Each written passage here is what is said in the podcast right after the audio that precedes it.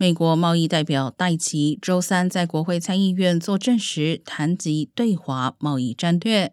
戴奇称，他认为对中国商品加征关税是美中贸易关系中一个重要的杠杆，而取消关税对控制短期通胀的效果可能有限。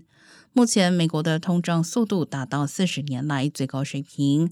拜登政府一直面临压力，要求降低部分或全部对华关税，以帮助应对物价上涨。戴奇的最新言论表明，他仍在推动总统拜登保留关税，以制衡中国。